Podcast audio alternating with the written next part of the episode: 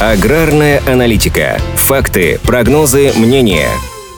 Минсельхоз рассказал о расширении мер поддержки российских производителей зерна. В ведомстве рассчитывают улучшить систему доведения субсидий до аграриев, особенно в части сокращения сроков получения средств сельхозпроизводителями. В частности, уже готов проект изменений в постановление 406, согласно которым предполагается дополнительная поддержка зернопроизводителей при железнодорожных перевозках из Центрального и Приволжского федеральных округов. Для реализации этих планов заложено 800 миллионов рублей. По оценкам экспертов, с каждой тонны продукции будет субсидироваться от 1 до полутора тысяч рублей. Заявки на такие перевозки будет принимать Министерство сельского хозяйства. По некоторым данным, прием заявок уже начался. Отдельный пласт работы в сельском хозяйстве предстоит в сфере семеноводства и селекции. Запланированы дополнительные субсидии на разработку новых сортов и развитие производства отечественных семян и в целом создание и модернизации профильных предприятий в этой области. Также есть предпосылки к введению ограничений на импорт семян из-за рубежа, а в России уже со следующего года начнут создавать специальные зоны семеноводства. Еще одно направление, которому будет уделено пристальное внимание – повышение уровня жизни в сельской местности. Например, планируется направление более 220 миллионов рублей на развитие сельской медицины. Продолжат действовать программы льготного лизинга, субсидии на покупку отечественной сельхозтехники, возмещение части затрат на мелиорацию и ряд других мер, которые уже показали свою эффективность. Аналитики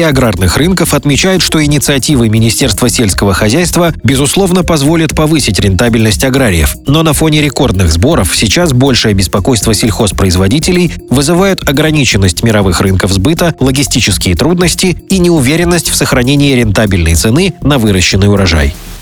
Аграрная аналитика подготовлена по заказу компании «Сингента».